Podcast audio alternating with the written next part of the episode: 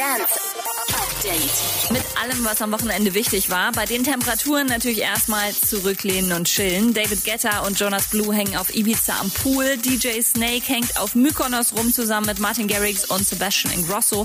Und Calvin Harris ist zu Hause geblieben und feiert seine preisverdächtige Wassermelone im Garten.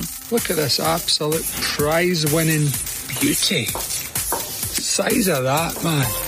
Und Zed möchte eine Petition starten. Er fordert, dass das Jahr 2021 in 2020 umbenannt wird, weil, naja, sind wir mal ehrlich, 2020 war ja wohl bisher echt für die Tonne.